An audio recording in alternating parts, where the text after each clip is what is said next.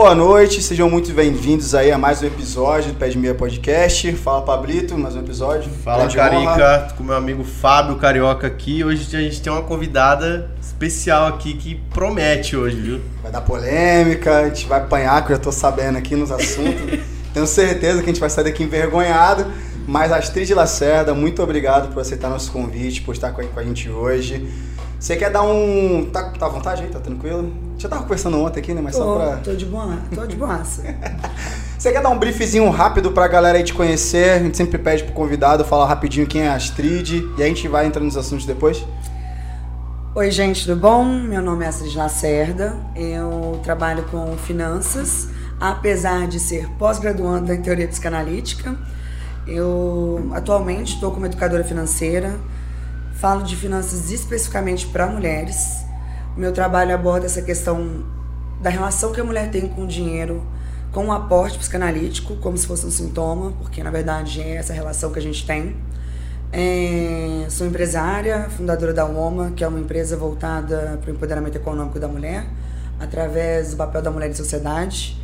E eu tô aqui pela primeira vez num podcast falando com dois hosts que são homens para falar de finanças para mulheres. E eu acho que é importante a gente especificar também o porquê disso.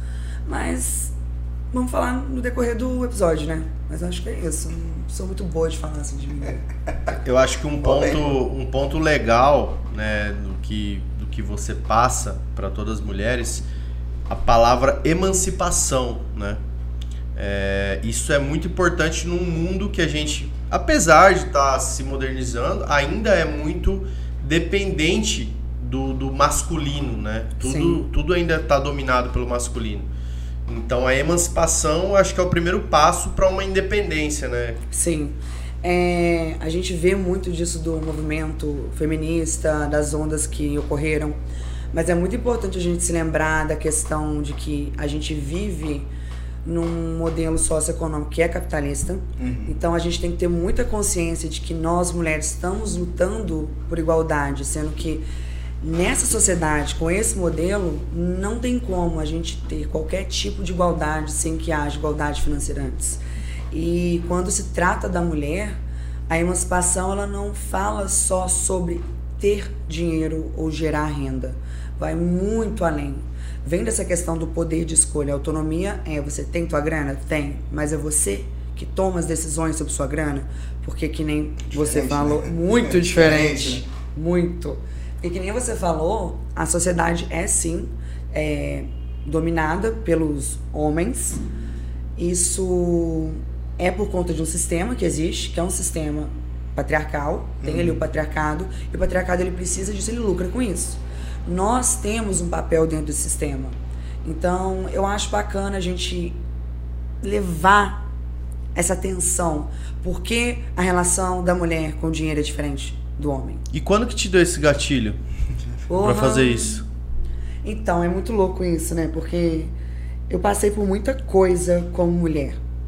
E quando se tratava de desamparo emocional, afetivo, que nós uhum tanto homens e mulheres passamos, e eu consegui relacionar muito uma situação com desamparo, desamparo financeiro, desamparo afetivo. Eu lembro que eu morava fora, eu já estava de boa, é, fazia minha própria grana, só que eu passei por um aperto muito grande que a minha mãe, ela me negou o dinheiro do aluguel. Eu estava em outro país, eu já estava morando lá faz muito tempo. Nossa.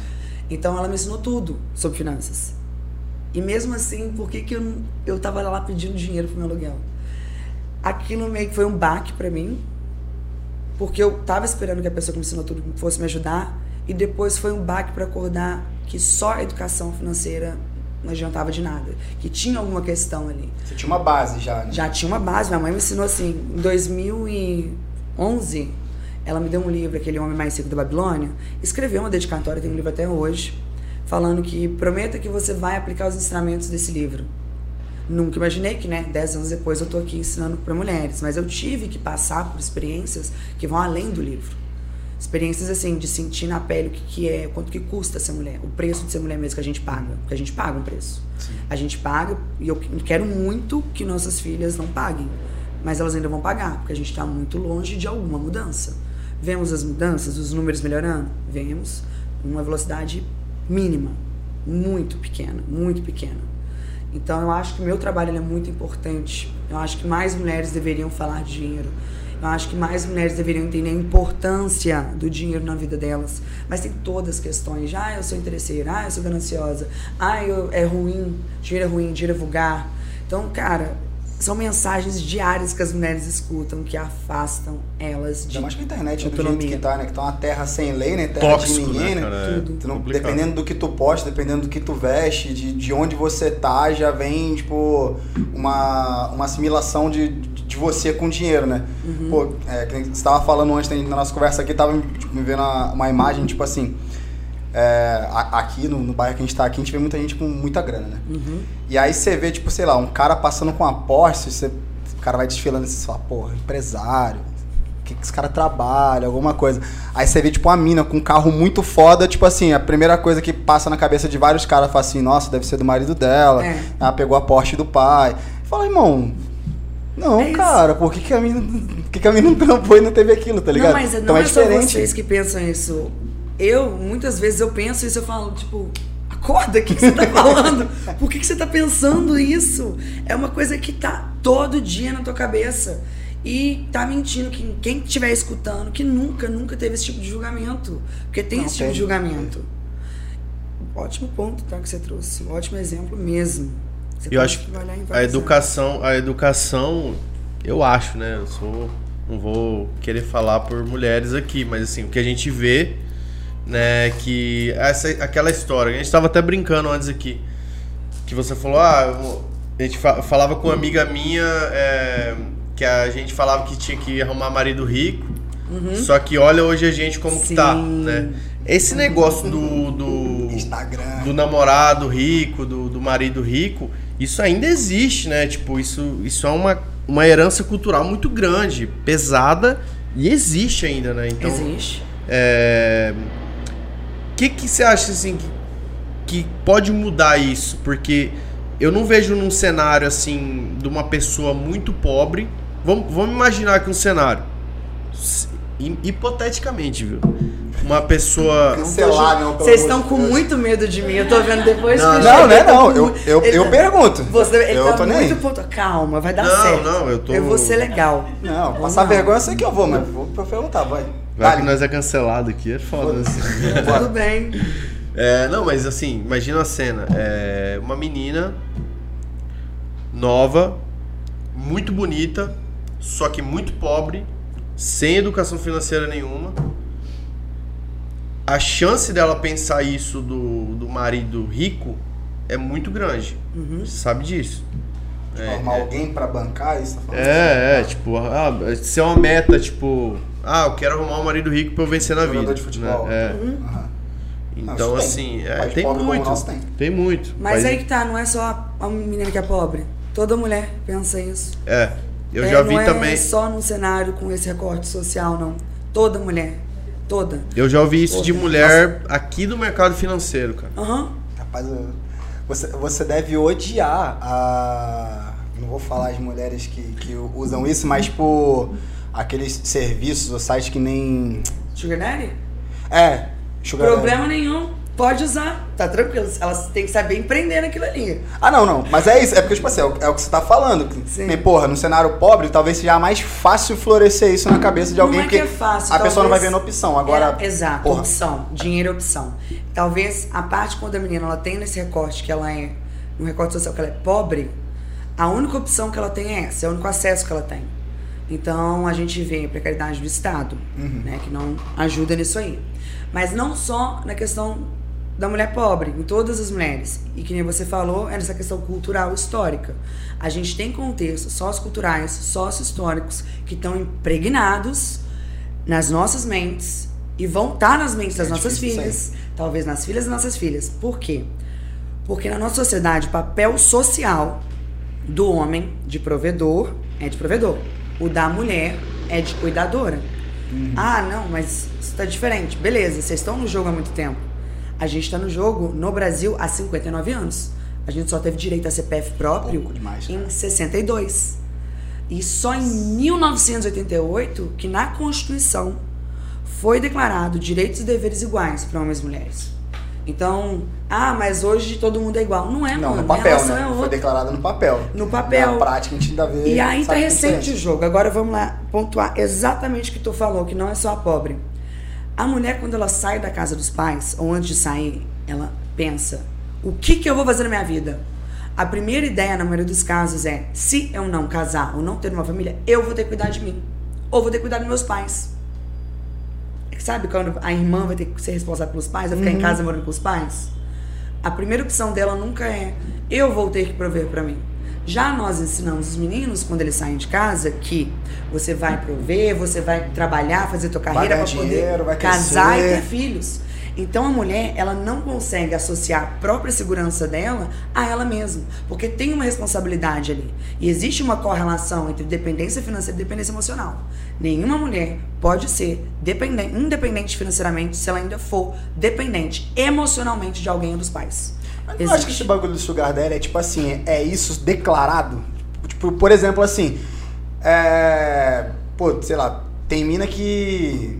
Que depende do cara lá, o dad dela, sei lá se assim Uhum. fala, pra pagar, tipo, a faculdade dela. Se o maluco resolver do dia pra noite e falar assim, hum, cansei, zero faculdade. Por isso que é Tipo, depender de um Exato. cara, tá ligado? Tipo, mas só que é declarado, né? Existe uma troca ali. Tanto pro cara Ah, quanto existe. pra ela. A questão é que, por exemplo, ela tem que ter muito na cabeça dela por que, que você tá fazendo isso. Porque muitas meninas eu acho que tem uma romantização, uma banalização de algo que é muito sério. Porque quando a gente fala nesse quesito de sugar daddy ou dos caras, sabe, me bancarem, propra- propaga muito essa ideia da alguém tem que cuidar de mim. Isso é um resgate romântico que a gente quer quebrar. Porque a mulher ela não pode ter autonomia financeira enquanto ela tá presa à ideia de um resgate romântico. E, ah, mas é, é negócios. Ok, é negócio, mas ainda assim tem uma ideia inconsciente de um resgate romântico. Que alguém vai salvar ela, de alguma Sim. forma. Existem também as questões de necessidade, que nem eu te falei, ela não teve um acesso diferente a uma outra opção. Por isso que dinheiro não traz felicidade, dinheiro traz liberdade pra caralho. Te traz possibilidade. Traz. Quanto mais possibilidade tiver, mais livre você é e mais feliz você pode ser. Isso é, isso é fato. A definição que você deu pra dinheiro, inclusive, depois de 30 anos de idade, eu, pra mim foi que mais, ah, fez mais sentido, porque você falou exatamente uma frase que o Felipe Tito fez, e é uma, é um- uma entrevista que eu vi dele, que ele falou, cara, pra mim, a minha definição de dinheiro é dinheiro é liberdade, porque dinheiro me dá opção. Ele falou, irmão, não é sobre eu querer andar ou não de Ferrari, é, eu tenho opção. Se eu quiser, tipo assim, ir pra cá, dormir num hostel agora, eu posso. Se eu quiser parar ali num... pegar um duplex num hotel aqui na Faria Lima, eu posso. Você tem uma opção. É opção. Então, ele é ótimo. Então, pô, não traz felicidade. Se o teu, se o teu problema se resolve com dinheiro, como é que não vai trazer o problema de todo mundo se resolve com dinheiro. Resolve. Resolve, tem como porque um exemplo disso é, por exemplo, a mulher ela tá lá com dinheiro, tem educação financeira. E aí, a, a partir daquele momento, ela tem opção. Porque tem muitas mulheres que permanecem nessa vida, na situação que a gente estava falando te- antes, e não dão valor para aquele dinheiro e não veem o dinheiro como algo importante na vida delas. Então elas vão, assim, viver como se fosse um dia de cada vez. É um dinheiro fácil, é um dinheiro rápido. A gente Quer sabe puxar, que não Quer é. dinheiro pra usufruir no momento já É. era. Então, por quê? Porque ela ainda assim coloca na cabeça que alguém vai salvar ela um dia. É, Isso quando- continua propagando. Aí o terror dessa mulher é o divórcio, né? Tipo, ela fica 20 anos casada, tudo tranquilo, na zona de conforto. Deu 20 anos ali, acontece uma briga, acaba o amor. Às vezes acaba até antes, né? E, mas assim, aí ela fica perdida, né? Se o cara não for, sei lá. Às vezes, às vezes a mulher até não tem tanta informação dos direitos dela, né? Que é um ponto que você toca também. Uhum. É, então ela não. Ela acha que, tipo, ah, pô, eu fiquei aqui na casa dele, ele tá falando pra mim que eu não fiz nada aqui, era tudo dele, então eu não tenho direito a nada. Na verdade, tem direito a muita coisa, porque ela cuidou de tudo ali, né, durante muito tempo. Mas acontece muito de mulher fica solteira depois de muito tempo casada e fica sem nada, né? E fica perdida, porque, tipo, ela ficou em casa, Não sabe pra onde não, não- não estudou, não, não, Mas é a questão do, do, de romantizar, por exemplo, a gente tem que separar dinheiro e amor. Existe uma questão de que se eu discutir sobre um contrato de separação de bens ou falar dinheiro no relacionamento, vou perder o romance, vai quebrar tudo. Isso é delicado, hein? Cara, eu acho que O que, que salva uma relação é diálogo. Se você não discute de dinheiro, sua relação vai acabar. Pode não acabar agora, mas vai acabar. Porque você está trazendo ali, você está mantendo um tabu dentro do teu próprio relacionamento. A mesma coisa de você ter um fetiche sexual, casou com uma pessoa, nunca falou para essa pessoa que você tem um fetiche sexual. Fetiche é diferente de fantasia.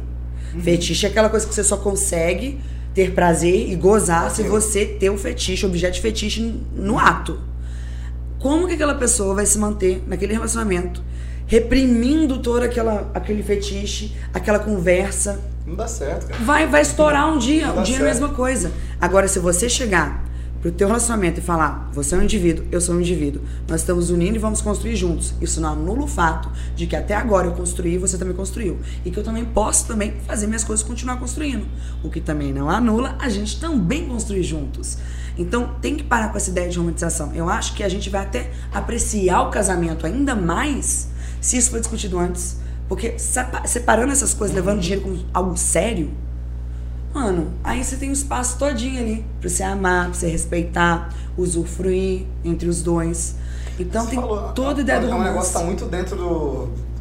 Cara, da gente como sociedade, né? Assim, acho que pro homem ouvir esse tipo de conversa é fere orgulho, cara. Mas, Sim. Mas você sabe Na que. hora, né? Mas tipo, você parece, sabe. né? O orgulho da pessoa. Pro homem fere o orgulho e pra mulher perde o, o, o conto de fadas. Não para todas, a gente tá mudando muito. Mas isso é tá na cabeça, tá impregnado. Da questão eu vou cuidar, eu vou servir. Não só no relacionamento, num negócio. Por que, que a gente não cobra o valor certo do nosso serviço pro, da outra pessoa? Porque eu faço, é meu propósito. Pois bem, minha filha, já paga por isso. Entende? Elas acham que é uma eu estou fazendo algo muito errado em cobrar para algo que eu sei fazer bem, porque Sim. eu preciso servir ao outro. Ok? Que bom. Deve ser um privilégio você ser paga por aquilo que você sabe fazer e ama fazer. Isso se propaga em todas as áreas da vida da mulher, de cuidar do outro e de se anular, de colocar outro em prioridade e se anular. Porque inconscientemente ela acaba se anulando. Uhum. Mesmo que não seja uma escolha, ainda é uma escolha. Não escolher. E eu acho que também é, essa questão de casamento, né, que, que o pessoal fala ah, é, eu, eu casei. É... Cara, eu me perdi que eu não ia falar agora. Você tava falando do ego tá antes. Tá desnorteado. Não, mas isso é muito bom. Vai lá. Isso é muito bom porque faz a pessoa, vocês estão pensando. Do divórcio. Isso, a gente tá falando né? do divórcio. A gente tá falando do divórcio. Então, assim, a, a mulher, ela.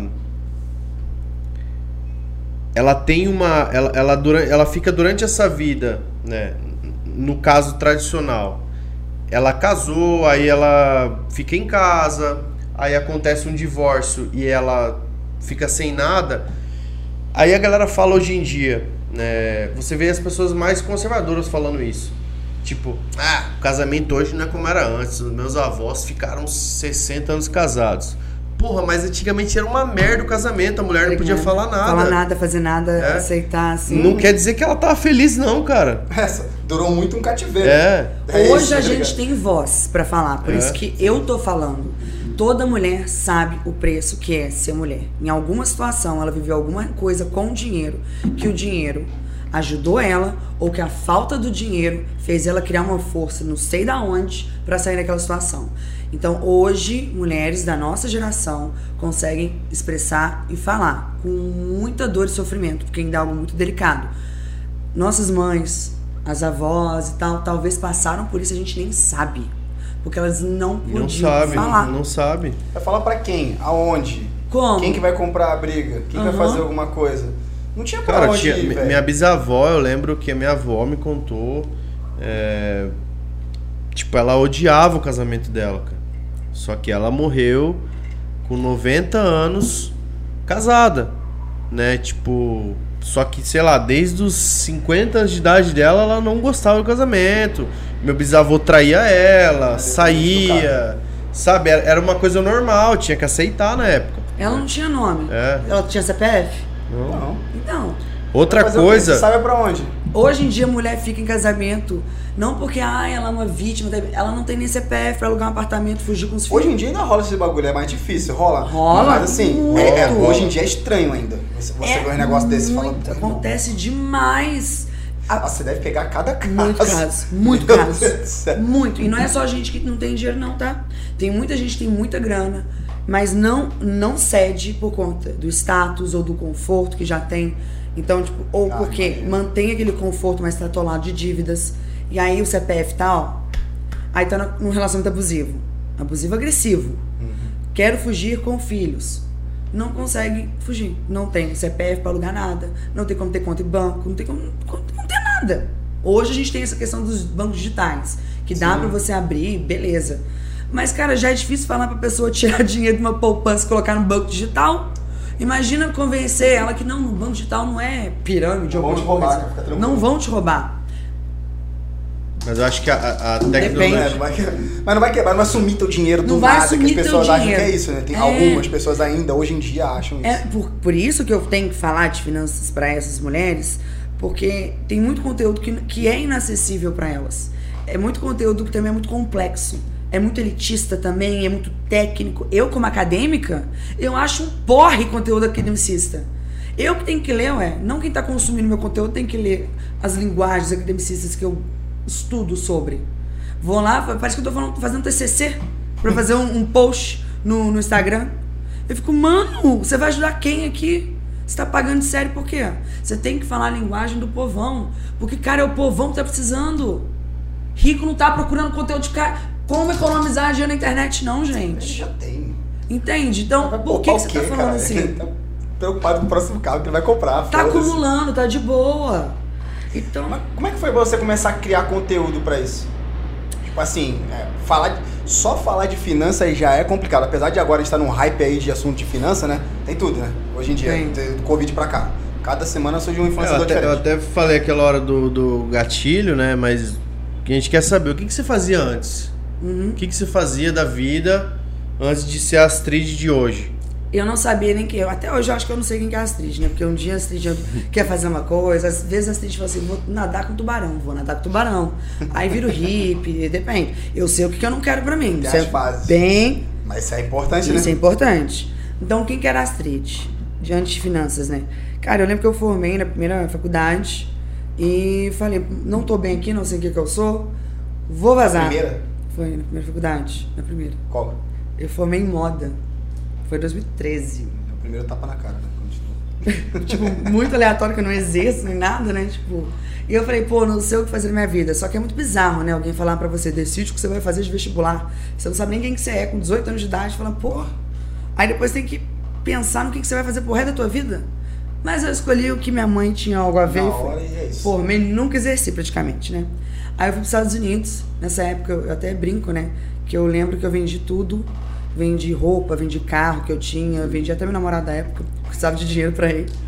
Inclusive, a Yara, ela me seguia na época, ela era seguidora minha.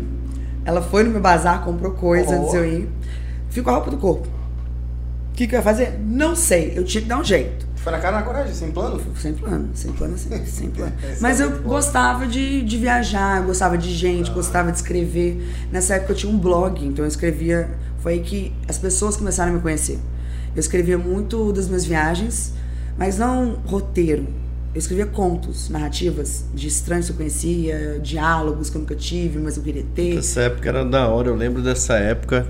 As pessoas cabeça, assim, escreviam. Tinha blog As mesmo. pessoas escreviam muito mais e liam muito mais. E mesmo na internet, a galera da internet lia A muito blog, mais. A galera acompanhava por É. blog a vida de Não, meu outras servidor caía quando eu postava. dira- Liberava post, o site era do ar. Sério? Tô falando muito sério. Caralho, tu tinha Eu- engajamento na época. Era esse, que até hoje se mantém. É gente igual a ela, hoje trabalha comigo. Olha lá, era seguidora, acompanhava o blog, acompanhava meu perfil, virou cliente, depois aluna nos dois cursos. Hoje tá lá, assessoria. Mas era, eu tenho um público que é muito fiel desde aquela época. Então, esse público me viu crescendo, me viu acordando, me viu conquistando muita coisa, me viu perdendo tudo, me viu tendo contato com a mulher que eu era, do tipo, vou pegar meu carro porque eu tenho liberdade pra fazer isso e viajar pra ver o nascer do sol na Salvation Mountain. Vou sair daqui de madrugada. Você não tem medo de dirigir sozinha? Não. Ia. Então não tinha muito. Mas eu precisava saber o que, que eu sabia fazer. Eu não achava que eu não era boa em nada. Nunca pensei em trabalhar com finanças. Se eu pudesse escolher, não teria escolhido Hoje. finanças. Mas o que, que eu ia escolher? Exatamente. Não, não faz sentido. trabalhar no ambiente feminino também. Então- e, aí, e aí você foi para os Estados Unidos e o que, que, que você aí- começou a fazer lá? Então, aí, nesse tempo que eu viajava muito, tinha o blog, eu precisava de dinheiro, né, gente? Aí eu já estacionei muito carro, já fui valé. Eu acho que de tanto tocar nos carros chique, né? E o dinheiro atrás, dinheiro, abundância. Mentira, não acredito nisso não, mas, tipo, vai que, vai que rola. Estacionei muito carro. tem- Mas dava aquela imaginação, pô, um dia eu vou ter um desse aqui, né? Eu, é aí que tá. Não sei porquê, eu nunca. Eu não sei se um dia eu tive esse, esse pensamento. Mas eu nunca tive aquele pensamento assim, Nossa, vou dirigir. quero uma Ferrarizona. Sério? Eu amo Maserati, então, tipo, nunca vi uma Maserati e falei, nossa, eu quero uma Maserati. Nunca foi assim, hoje eu quero uma Maserati. Eu entendo, mas é muito consciente disso. Mas nunca tive aquela coisa de dinheiro, eu não entendi o que era dinheiro. Eu não entendi o que era dinheiro. Pra mim, dinheiro era uma coisa ruim também. Porque eu vi minha família, minha mãe fugir com duas filhas pequenas pro Nordeste, meu pai que ameaçava minha mãe de morte, ela deixando todo o patrimônio pra ele, só pra comprar, tipo, a liberdade dela. Ela comprou a liberdade dela, falou, só não Abrindo mão de tudo. procura. Exato, deixou tudo. Apartamento em Angra, casa não sei aonde, quatro carros. Vazou, ó, foi fazer feira, Ceará. Então eu não, ainda assim eu não entendi, porque eu não tinha vivido na pele. É bizarro, acontece. Bizarro, mano. E aí o que aconteceu? Que eu comecei a trabalhar com valé, depois mesa, fui pra festa, hostess. E eu tive contato com muita gente com dinheiro, mas é muita gente com dinheiro. Hostess de balada mesmo, igual, não sei se aqui em São Paulo tem muito disso. Tipo bottle service, que às vezes tem umas hostess que ficam só nas mesas de camarote servindo. Ah, sim. Fica, fica. Tem? É bottle service que fala? É tipo Sei de que é camarote. não, Só que a gente ganhava muita grana. Era muita gorjeta. Lá é cultural da gorjeta. No valé. Mas assim, no valé você recebe o quê? Uns 4 dólares a hora? Como Na hostess, balada? Com o hostess você recebia 120 dólares a hora, mais gorjeta. Nossa. E pra onde que é? Olha lá, ô louco, manda os contatos. Nossa, produtora. Ô, mas- louco. Já Mas quero- agora me diz, cadê o dinheiro? Naquela época, pra onde que o dinheiro? Ah, minha, mas minha mãe tinha me ensinado tudo de finanças. Triturou o dinheiro. Agora você entendeu por que, que não fez sentido quando eu um dia tive que pedir dinheiro pra minha mãe. E aí eu fiquei, peraí, tem alguma coisa de errado. E aí que eu comecei a entrar na questão da psicologia. Porque tinha muitas perguntas e eu não tinha nenhuma resposta, com cálculo, com fórmula, com poupe tanto, invista tanto e tal, tal, tal. Não fazia sentido pra mim. E aí eu comecei a estudar a questão da psicologia. Foi pra minha segunda, não, terceira graduação, porque nesse período eu tava estudando uma outra. Formei também. Qual? Teologia. Eu sou TDAH, eu não sabia o que eu ia fazer na minha vida. Naquela- Eu não sabia. Porra, Então, mas tem- teologia, cara. Pois é, eu sou, eu sou Não, dessas. nada contra. O meu, Não, meu não, pai não. mesmo quis, Nada contra quis crente, fazer. até sou. Não, meu pai é pastor, é teólogo também e tal. Só que assim, é que foi muito do nada, né? Tipo, moda, teologia. Essa é minha vida. E essa é a vida que a Caralho. galera do blog acompanhou. Todo o rolê. Eu estudando. Você fez lá nos Estados Unidos. Tudo, tudo, tudo.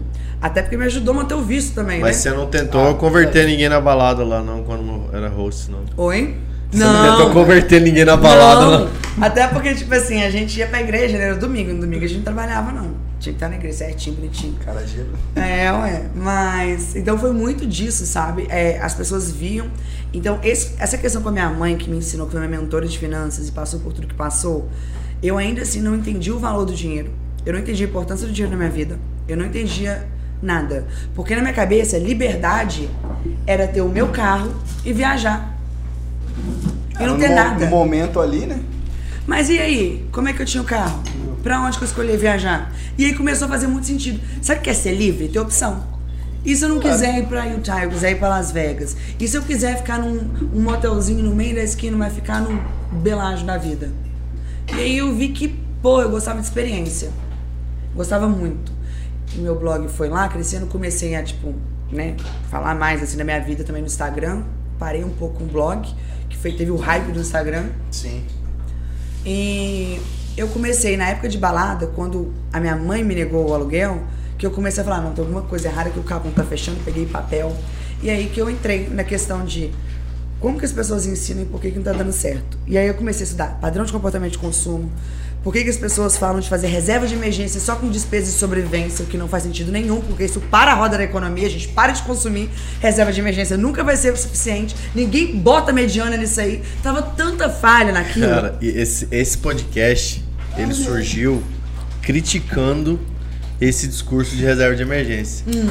Porque a gente falava, pô, Eu sou contra da fo- a forma que as pessoas ensinam. a gente gosta Como muito. que você acha que, como que as pessoas ensinam? Ó, a gente gosta muito. Pra fazer um resumo básico desse, desse programa aqui, desse podcast. A gente gosta muito de podcasts descontraídos, de lifestyle, de brincadeira, de zoeira. E também gosta muito, não tanto, mas acaba. A gente veio da área, trabalhando na área de podcast de mercado financeiro, de investimentos, finanças. Só que esses aqui eram muito chato Insuportáveis. que o cara prega aquela coisa de, ó, antes de você investir, você tem que ter uma reserva de emergência. Eu não consegui, eu, eu não consegui ouvir 10 minutos. Os caras falam, tipo, você tem que segurar porra. 12 meses do seu gasto mensal antes de pensar em investir em alguma Isso coisa. aqui é o que eu não concordo. Tipo, Tem pote? eu duvido eu que um cara. Velho, Duvido que alguém fa- faz isso Ah, que não. fala. eu já vi uma né? influenciadora grande, grande aí. Então a gente quis fazer A do uma papel coisa. higiênico? Se for do papel higiênico, pode falar. Não, não sei qual que é essa, não. Conta. Meu jurídico tá aqui não. Não, mas não sei qual que é É o essa. compliance, é o compliance. Depois a sei. gente fala, depois a gente Tá. fala. depois a gente fala. É porque assim, eu, eu já não. É que pra mim teve uma. Como teve um boom de, de gente falando de, de, de mercado de bolsa, assim, teve um boom de muita gente que não sabia, mas que queria pegar esse hype. Então todo mundo falava a mesma coisa. Aí começou a me encher muito o saco. Só que, porra, aí eu peguei uma, uma influenciadora grande, cara. Grande mesmo. Tem nome. Aí, e, e a parada dela foi essa. Ela falou assim: como você montar uma reserva de emergência? O certo antes de você começar a investir é juntar 12 meses das suas despesas mensa- mensais. Obrigada. E aí você tem ali o seu colchão e você pode colocar agora o seu pezinho lá e começar a investir. Eu falo, porra, mano, como é que tu.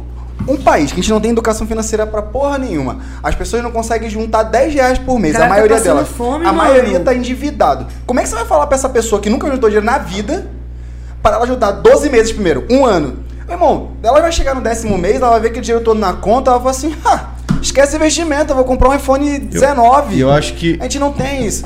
Então, Eu acho que o que a Astrid ela falou, fala- "Velho, Isso não vai acontecer. A narrativa é bonita, mas isso não funciona. Na prática é não péssima. funciona. Não, é porque vende. Esse, esse, Não esse- vem. esse- Não, você está vendendo. Não, né? não, não. Vende, o vende. o Os post no Instagram, os GTVzinho, isso vende. Porque tu pega pra uma pessoa que nunca ouviu isso Mas na não vida. quer é dizer que a pessoa um- ganhe, né?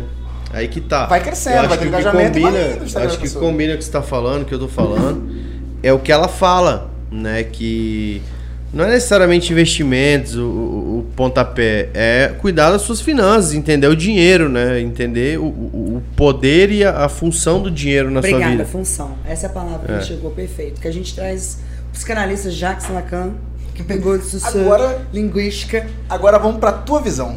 Como é que, como é que funciona? Então, é muito bizarro, né? Porque na psicologia eu até entendi algumas questões, igual por que, que as pessoas. Por que, que não funciona, antes de mais nada? Poupe X por mês, por dia, por semana. Porque, primeiro, você está inserindo ali um novo comportamento. Não faz sentido nenhum você inserir um comportamento com punição. Porque pra pessoa poupar uma coisa, Tem que se privar de ela vai, ah, vai tirar uma você vai tirar uma coisa ali que é importante pra ela. E aí se ela se frustrar no meio do caminho, ela vai extinguir qualquer chance daquele comportamento ex- existir na vida dela. Então você tem que primeiro, se for do ramo de finanças, parar com essa ideia de que é fórmula matemática, de que é cálculo, de que é número. Você vai olhar para o indivíduo como indivíduo e para os recortes que aquele indivíduo está. Porque se a pessoa é homem, ela vai ter uma relação, uma resposta diferente. A mulher vai ter uma outra. Se a mulher é uma mulher negra, o recorte vai acontecer e ainda é mais difícil para ela. Se ela é uma mulher negra LGBTQIA+, é ainda mais difícil para ela. Então, por quê? Porque na vida dela, ela passa por determinados tipos de coisa, existe uma opressão ali, em várias questões que afetam a forma que ela lida com o dinheiro. Aí vai poupar quanto se ela tá. Exemplo, qualquer pessoa tentando sobreviver. Como? Ela vai olhar assim, isso aqui não é pra mim não, eu não tenho isso pra nem pra começar. Aí a gente já coloca na cabeça, pra eu ter que investir ou eu ter que poupar, eu tenho que ter dinheiro. Eu falo, mano, você acabou de excluir 70% da população brasileira. Pronto, e aí você quer educação financeira nas escolas, desse jeito que você tá ensinando assim, que essa galera ensina, você vai fazer a galera sair traumatizada igual sai traumatizada de matemática. É que na escola teria que ensinar o, o, o beabá mesmo. Tipo assim, minha visão é. Qual que é o beabá que não, a gente conhece? Não, o papel do dinheiro. Não, assim, não tem nada. A galera tá começando a ouvir de Que que dinheiro. você ensinaria pra O que criança, você ensinaria cara? pra uma criança? Pra uma criança eu não faço ideia. Eu falo, eu- Nossa. mas eu quero saber de vocês. Não, eu, eu de verdade, eu não saberia por onde Cadê o começar. áudio da Júlia? Mostra o áudio da Júlia. Mas, tipo assim, Procura aí no o, o celular. mínimo é, é saber lidar com o dinheiro, tipo assim, em relação a, a dívida, pra que, que serve, se organizar. Você esse tipo de falou dívida que a pessoa vai ficar, quê? Aí vai chegar, vai querer você falar, mas me ensinaram dívida, o que que é inadimplência? Tem tantas questões, mas tantas questões para que é tão mais embaixo. Ah, não, re- realmente deve ser. É que assim, a gente na escola a gente não ouve nada. Nada. Zero. Nada, nada. nada. Aí, tipo assim, até, sei lá, até os 18 anos, mais ou menos, aqui no você Brasil. realmente já tá endividado, Não, você tem que quem não, é, quem não é rico, é, que aí já tem do bom e do melhor, não precisa se preocupar com isso. Quem não é rico, vai começar 16 anos pra lá a ter é, contato com dinheiro, a maioria trabalhando. Aí começa a ver como é que funciona. Mas aí usa o Fala- dinheiro pra, Usa pra merda, a maioria. Eu acho Trabalhando? que. Mas boa. pra Eu- sobreviver, né? É, pra sobreviver, é. Eu acho que uma estratégia com criança que dá pra usar. Pensei agora isso aqui, cara. Vamos, vamos, vamos ver Bateu, metodologia. bateu o gin aqui. É, em vez de você dar merenda e vender e vender lanche na cantina no, no recreio, você dá um ticket pra criança por dia. E esse ticket só dá uma refeição. Se o cara comer no recreio, ele não consegue comer na merenda. E aí ele vai entender, tipo assim, Escassez? escassez. Não.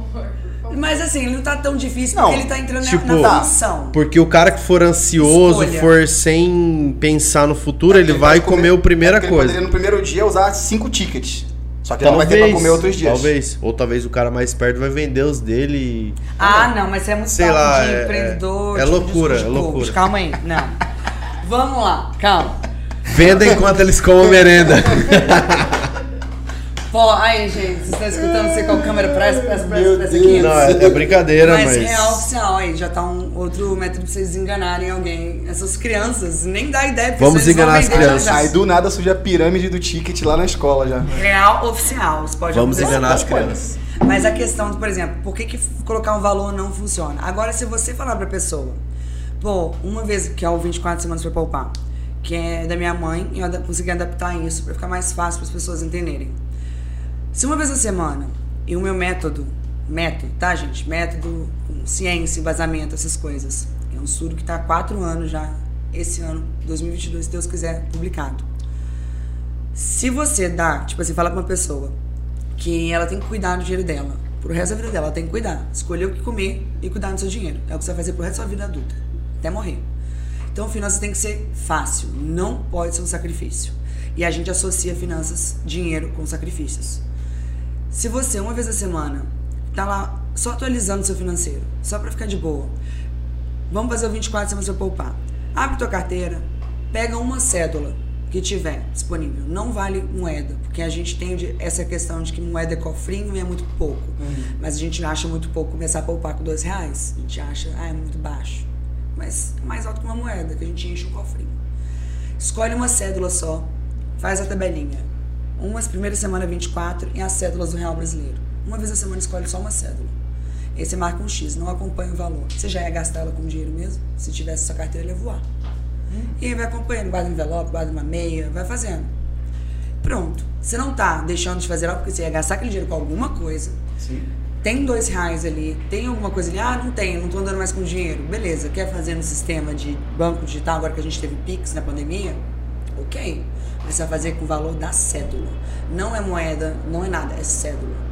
O que eu vi de tipo dos dados, dos testes das pessoas fazendo isso, foi assim, pessoas não, mulheres, tanto universitárias, tanto com 16 anos, com 14 anos, que tinham mesada Sério?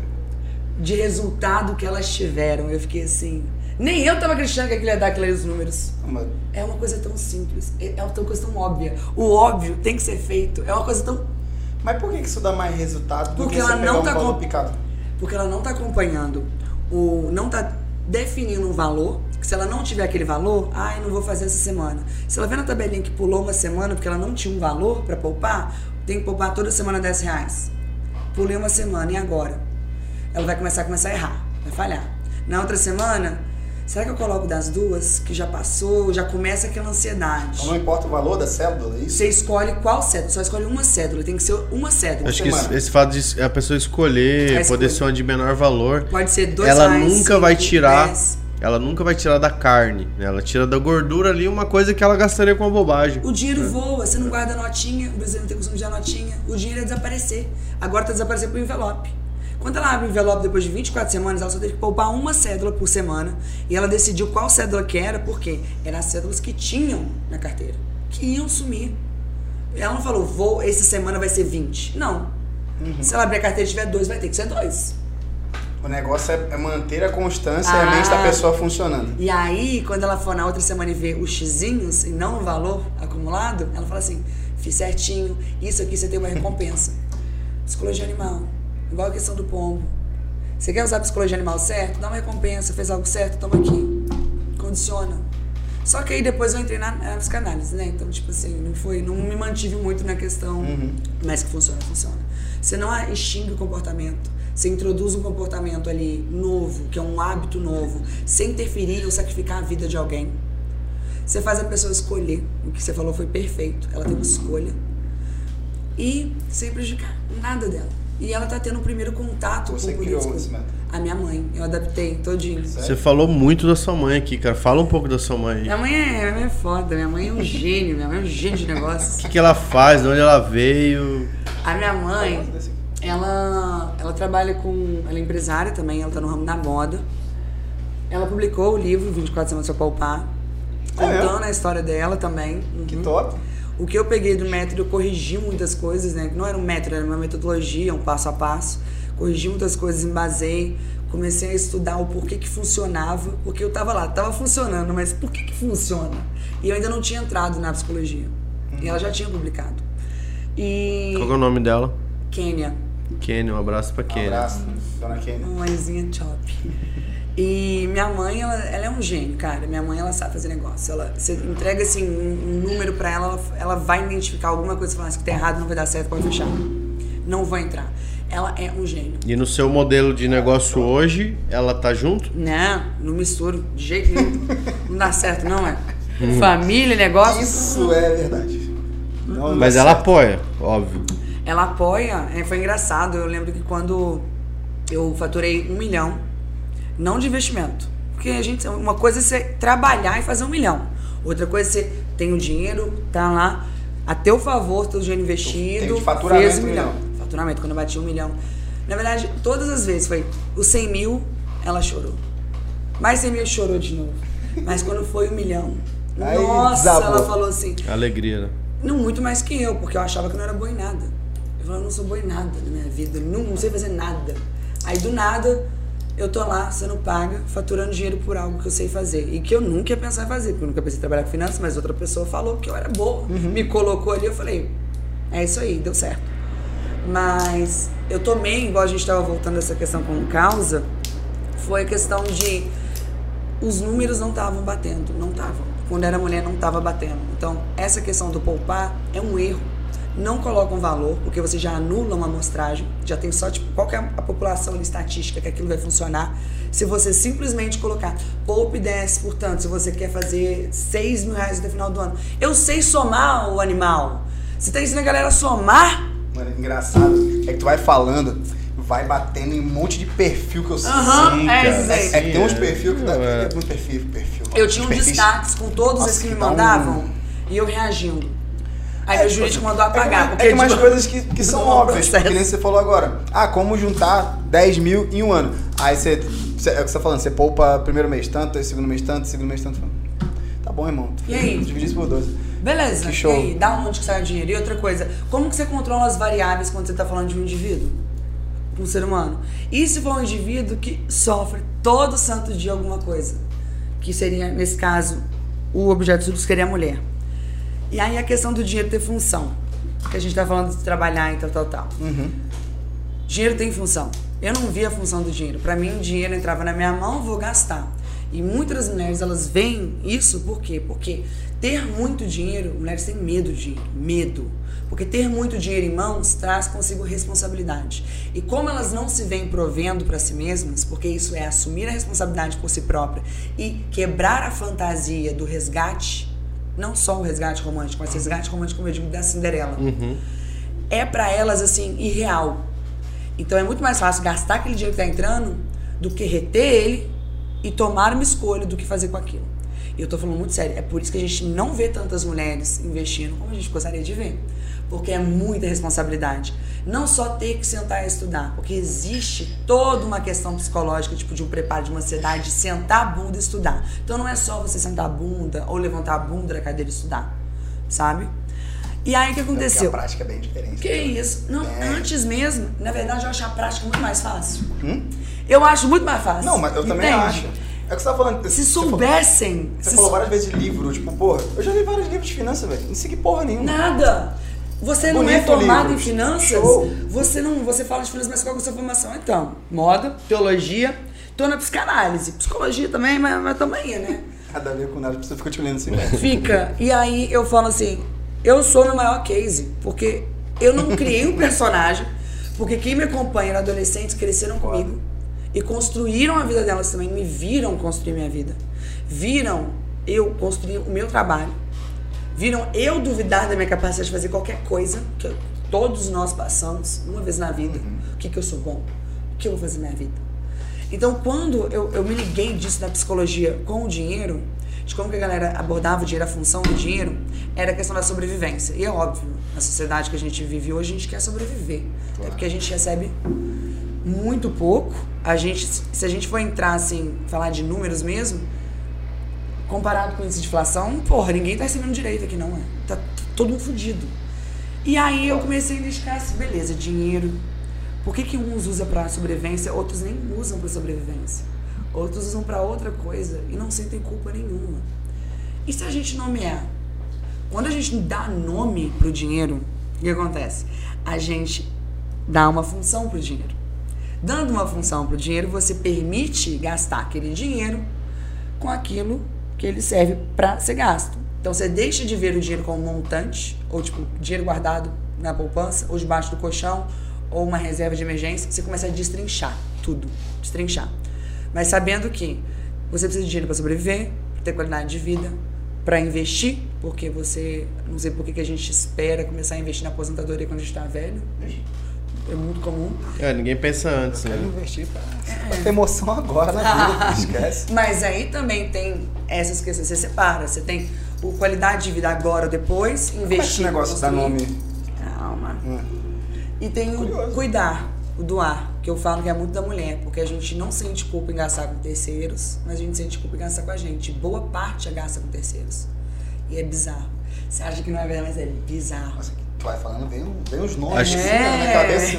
Vai Se eu for soltar uns nomes aqui. Então, Acho que tem um fator também pra assim. mulher, pra, principalmente pra mulher casada. É, filho também, né, cara? Você deve pegar muita mulher Muito. que é mãe. O problema é grande, né, pra resolver, né? Muito. Porque vou deixar de comprar esse anel, esse relógio, ou viajar com minhas amigas, ou fazer qualquer coisa, porque. E se meu filho precisar de uma coisa? Ai, mas é melhor comprar uma roupinha pro filho. E aí compra tudo pro filho, mas compra isso aqui pra ela. Para de viver. Para. Então a mulher não entende que o papel. Primeiro, a gente precisa entender uma coisa: o papel da mulher em sociedade não é cuidar dos outros. Não é. É imposto a ela. Outra coisa: o papel da mulher cis não é ser mãe. Não é função. Ela é uma escolha. Você hoje pode optar por ser mãe ou não ser mãe. E aí tem que estar muito bem trabalhado na cabecinha que é um papel. Ser mãe é um dos seus papéis. Seus papéis. Então você ainda é mulher e a mulher ela não se vê como mulher. Casou, não transa mais, parece que não se sente mais à vontade para ter relações sexuais. E isso não é porque casou, mas é porque ou ela vai, começa a fazer o papel de esposa, depois de mãe, depois de cuidadora dos pais. Por que, que ela se destrincha É, em tantos anula todos papéis? os outros papéis que ela Todos, todos. desempenhar. Nós somos tantas coisas, tantos papéis. Vou te pôr na parede aqui também. Uma pergunta pessoal. Você é casado, tem namorado? Tenho namorado. Tem Amor, namorado. te amo. Abraço. Qual que é o nome dele? Marcelo. Marcelo, um abraço. E o que, que você pensa de, de vida a dois, de filhos? Já vou fazer o jabá. Você, ano você que vem vai lançar meu curso Finanças para Casais, hein? vai É ter que mesmo? pedir casamento, hein, Ah. Marcelo? Já vamos. Não, deveria ser obrigatório. Já faz do- dos outros também. Quais outros cursos você tem? Eu tenho Finanças Pessoais, o Finanças para Empreendedoras e vai ser o Finanças para Casais. A gente vai pôr o- todos os links. Os É, links. funciona, funciona. Meu método funciona para os dois, gente. A questão é que o meu diálogo, o meu discurso vai ser atingido para mulher. Tá. Porque se- eu já atendi homens e mulheres, só que eu trabalhava muito com vaga. Então eu não conseguia atender todo mundo. Eu não ia tirar a vaga de uma mulher para passar para um homem que poderia fazer com outro homem se sentir ok com isso. A mulher ela precisa de uma outra mulher para sentir mais à vontade falando de dinheiro. Se já é difícil falar dentro do relacionamento pro esposo, pro namorado, cara, imagina falar assim para um estranho. Então essas são minhas finanças. É, na verdade não tem dinheiro. Como é que eu faço para ter? Não se sente à vontade, eu tenho dívidas. Quando é uma outra mulher, se sente acolhida. A gente tem que dar suporte uma para outra. Então não vou. A não gente há- vai. Mas fala, continua. Nós dizendo. vamos colocar no YouTube, no, no YouTube e no Spotify os links. De, eu vou pegar com Top. você depois os links e a gente põe tudo lá. Então. Para cada caso, quem quiser um, curso ou procurar sobre você, a gente Você coloca tem lá. data mais ou menos? Quando vai ser isso pra casais aí? A onda casais a gente não sabe, porque. Vai dar um Mas pau assim, gigante casal primeiro falando de dinheiro. Vou. Jesus. Vou, viu? Porque vai ser polêmico. Sempre que eu abordo assim. Porque é Nossa. muito extremo. É extremo a ideia de casal. Ou é tudo junto, ou ninguém nem discute dinheiro. É, não Nossa. Não, deve ser, mano, muito. Deve ser bem mais pesado, né? Porque. Cara, fala a verdade. Casal que não discute dinheiro não é casal. Não é casal, não.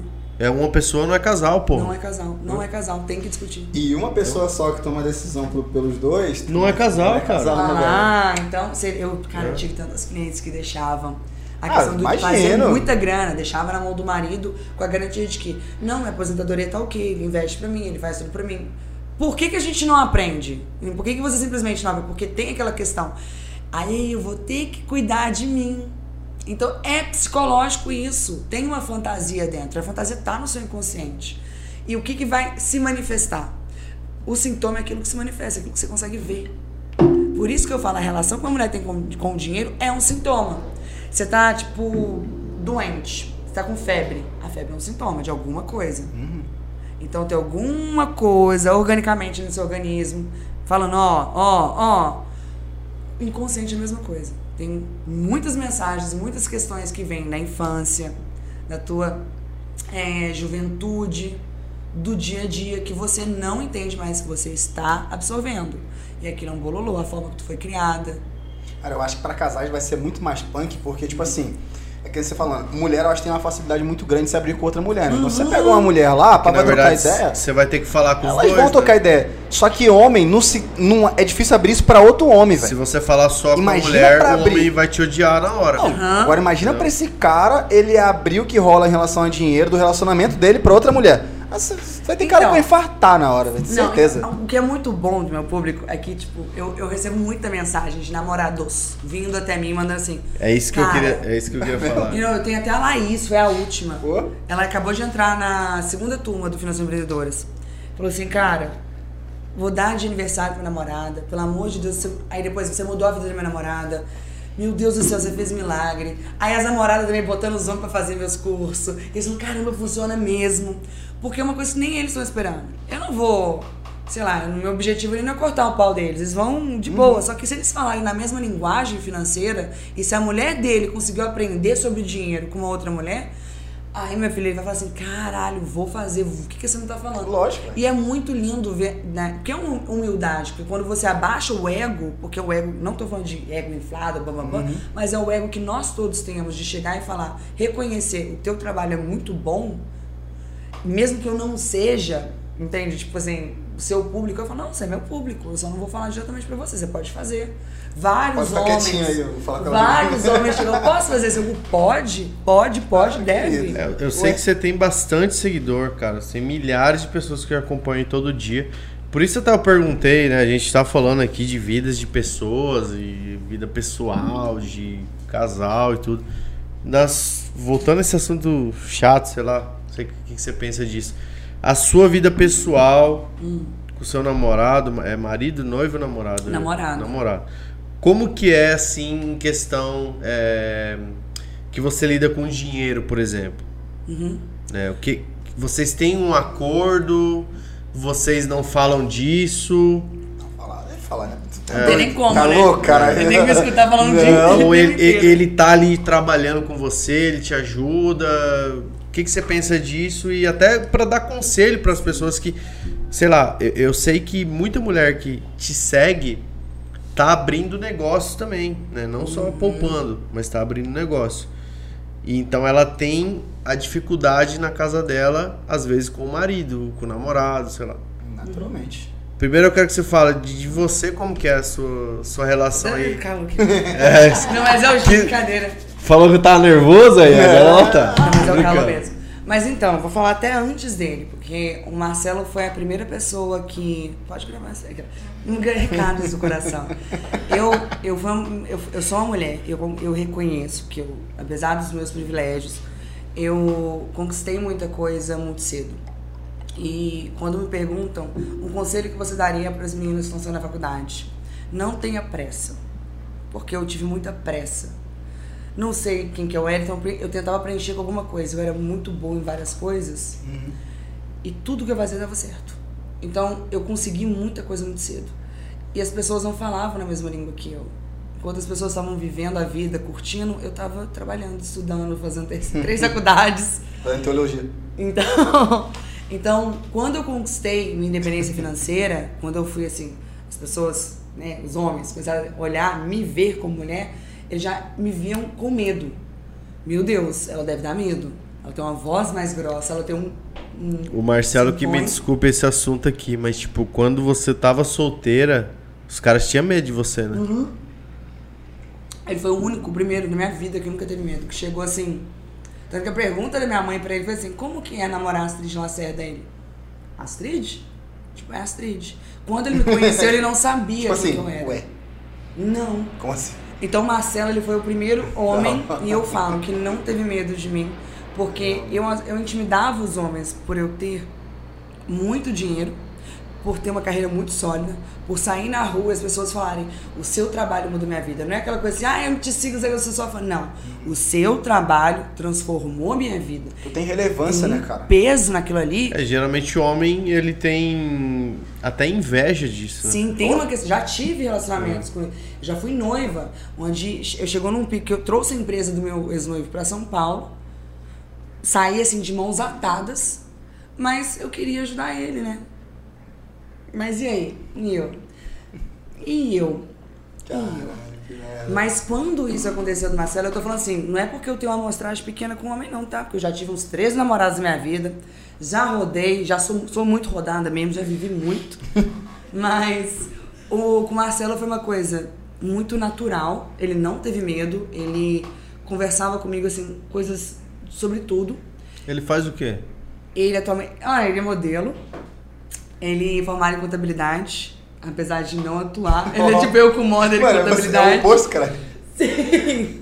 Não, a, a- a nova geração, cara, a galera estuda, trabalha com o que gosta, mas Sim. estuda pra caralho. Ele estuda é- muito, é. muito. Do tipo, ele tava estudando pra concurso e tal, até antes dele me conhecer. E aí eu, a gente, como a gente é muito parecido, do tipo, como eu soube que ele era o homem, do nada eu cheguei, primeiro que todo mundo da minha equipe ficou assim, por que, que você tá agindo assim? Eu literalmente tava uh, choradinha, apaixonada Ah. mesmo.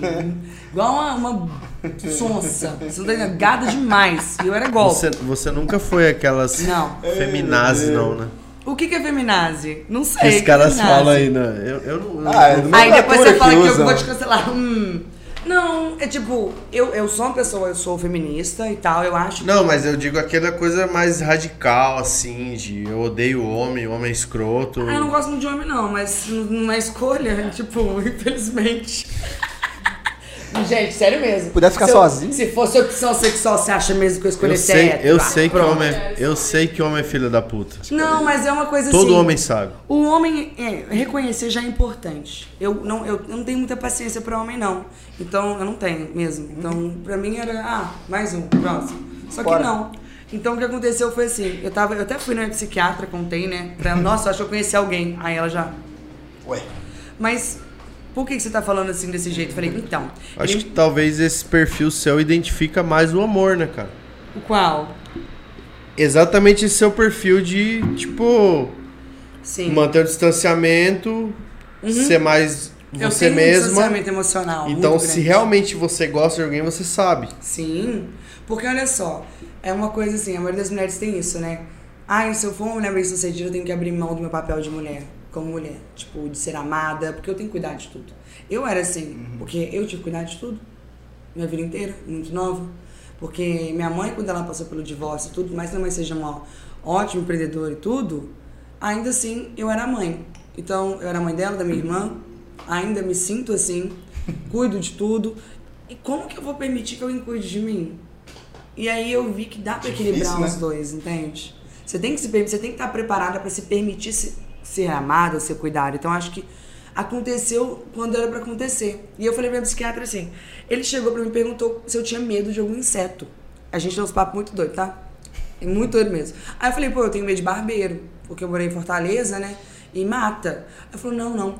O barbeiro só mata se entrar em contato com, fe- com suas fezes. Quando ele falou isso pra mim, eu falei assim, como que ele sabe disso? Isso é um tipo de informação que eu saberia. E aí eu acho que eu comecei ponto de a amar interrogação na cada pessoa, assim. Que... Não, eu, eu falei. Aí na hora meu psiquiatra regalou, ele falou assim: é só uma gêmea. Eu falei: é minha alma gêmea. Ele é aleatório, estranho, igual ele sabe de coisas assim. Nossos papos. nada, avulso. Do nada, do nada. Eu sou muito estranho. Então fluiu. E ele é uma pessoa assim que ele cuida de um nível. E eu me permito ser cuidado. Ele apoia meu trabalho. Ele é uma pessoa que. Que não é que. Ele não anula ele. Não é, você não tem que escolher entre você e o teu parceiro e vice-versa, entende? Eu acho que por muito tempo as mulheres abrir- abriram mão de si mesmas, com o potencial que elas têm, pra poder edificar um homem. E agora elas, o mundo acha que é o oposto. Não, o homem ele tem que abrir mão dele mesmo pra edificar uma mulher. Cara, tem como você apoiar os dois. Tem que ser um casal de verdade, cara, né, cara? engraçado. Já porque eu já, eu já vi, é, deve ser lá, uns seis anos atrás, eu presenciei duas situações iguais, só que com sexo oposto, que foi em relação ao trabalho. Um casal que eu conheci, o cara teve proposta pra ir pra. Porto de Galinhas, eu acho. Acho que era ali. Trabalhar. E a mina tinha acabado de entrar na empresa dos sonhos. Aí, resultado, né? Ficou aquela briga, um mês, vai, não vai. Resultado, a mina abriu mão do, da carreira dela aqui e foi morar com o cara. E aí, viu o oposto. Eu é- sei quem você tá falando, Samine. Oi? Sabe porra nenhuma, nem te conhecia? Não, mas é, eu sei de uma aqui, uma amiga minha, Não, calma, rapidão. A, a outra pra mim foi, foi a pior. Porque proposta o nos Estados maluco- Unidos, cara. Ah, não, a outra. Ela ficou aqui no Brasil por causa do marido. Ó, se eu não tivesse aberto Não iria. dos meus dois namorados, assim, nas duas vezes que eu saí do Brasil, eu não estaria onde eu tô hoje. Então, tipo, dá voltas. Não, é- tudo é muito bem conversado. Cada situação é uma eu- coisa. Mas, tipo assim, exatamente. pô, velho. É que no caso, o, outro que eu tive contato era uma menina que ela era da L'Oreal. Uhum. Era amiga da, mi- da minha namorada e tal. E ela foi chamada pra trabalhar no Rio, de mudar a operação pra lá. Só que assim, a menina ia ganhar, se eu não me engano, na época, tipo, apartamento, alu- aluguel já tudo, ia dar um carro. Resumindo, tipo, o salário dela é vi pra viver, Uhum. pra gastar com nada. E não poderia trabalhar dentro da L'Oreal, cara, mas ia trabalhar em uma empresa parceira que presta serviço pra L'Oreal. Ia arrumar emprego pro cara. Maluco, não, não vou porque todos meus amigos estão aqui em São Paulo. A Escolhas. menina falou, tchau e benção. É, mano. Certíssima. Mano, Mas tem que estar falei, cara, mas é ligado. muito idiota um animal desse. Queria que ficar aqui se fazendo nada, mas só porque a escolha é do cara, sabe? Exato. Então eu acho que, por exemplo, o relacionamento tem que conversar. Isso é uma conversa. E outra coisa, tem que estar alinhado. Igual a gente tava falando, ele perguntou como que é pra mim. Por que, que os caras têm medo de mim? Eu tenho grana, eu tenho dinheiro. Minha Esse vida dinheiro. é irreal comparado a qualquer homem na minha idade. Ele não vai poder usar isso Cara, não, eles. É, a tipo, favor dele. de Nada. E outra coisa, se eu ficar esperando um homem que vá ter a mesma vida, a mesma condição financeira que eu, nenhum coroa de 80 anos vai ter. Então, tipo, não tem como. Aí eu vou ficar o quê? Ficar sozinho? É. Aí eu entendi que não era sobre eu pegar. Não, não vou achar um homem milionário, um homem rico. Não. Eu vou encontrar uma pessoa que entenda a minha vida, que entenda o que, a importância do dinheiro, o que que é dinheiro, e que tenha planos e ambições semelhantes às minhas. E tem que me entender, entender minha vida, minha rotina de viagem, de trabalho, de Que é gravação. loucura, e é né? uma loucura. E é uma coisa assim. E isso tava na minha cabeça. Então, eu não vou conseguir, por exemplo, ele tava fazendo um concurso, né? Estudando para concurso. Eu falei, pô, e a gente tem um jeito muito parecido. Eu, eu não acho, eu não achei que ele ia se identificar com concurso. Entendeu? Ele era, sabe aquele espírito Ok. empreendedor? Legal. de bombeiro mesmo. Tipo, ele quer. Ele tava numa cidade, a gente mora em Juiz de Fora. E ele ainda tá estudando, só que ele pega qualquer coisa pra estudar e estuda. Botei o menino pra estudar curso tipo de funil e tráfego. Cara, é um curso assim, sinistro. Deu o curso do Fint. Que isso? Olhou. Não. Hum, Tá assim, absurdo. Eu tô olhando aquilo lá e tô assim. Parabéns. Aí ele até falou, eu- e a gente teve uma conversa muito séria sobre isso. Eu falei assim: não pensa que eu acho que você tá comigo por interesse. Então, se você precisa, tipo assim, conversar sobre essas coisas, sobre qualquer coisa, pedir minha ajuda, eu jamais vou achar que é interesse. Mas eu acharia burrice se eu não tirasse proveito de estar namorando comigo. Você tá com uma pessoa que pode, pode mesmo, tem um networking bom, tem uma cabeça genial para negócios. Então você ficar assim, ah, será que se eu perguntar ou falar alguma Isso é coisa, uma maturidade muito grande, cara, porque. Pra ele, para mim é de boa, mas pra ele, Não, então, eu imagino tipo, pra- como é que pra deve você ser pra abrir homem. esse espaço é uma maturidade muito grande, porque é natural a pessoa se sentir assim. Algumas, né? Mas eu acho que Acho pra que mulher, todas. pra mulher é muito mais é, claro isso, porque existe uma dificuldade, é inegável que existe uma dificuldade a mais pra mulher pra chegar num patamar, Calma, né? patamar legal de vida, de bem com a vida, vamos falar assim. Não precisa ser milionária, mas de ficar de bem com a vida. Independência. Pro homem é tudo mais fácil. Então você tem aquela situação que a gente tava falando ah, no começo aqui da menina pobre ou não pobre, mas que vai atrás de um cara rico.